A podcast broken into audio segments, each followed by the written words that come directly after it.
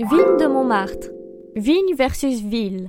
Montmartre, c'est des artistes, des musiciens, des acteurs, mais aussi du bon vin. La Dolce Vita parisienne, quoi. Eh oui, depuis l'Antiquité, la région Île-de-France avait comme principale activité la viniculture, et la butte a bien décidé de faire perdurer cette tradition, surtout pendant la fête des vendanges début octobre. C'est ainsi que la République de Montmartre a planté ses 3250 pieds de vigne en 1930 pour empêcher la construction d'immeubles qui viendraient dégrader l'harmonie du quartier. Buzzy Tip.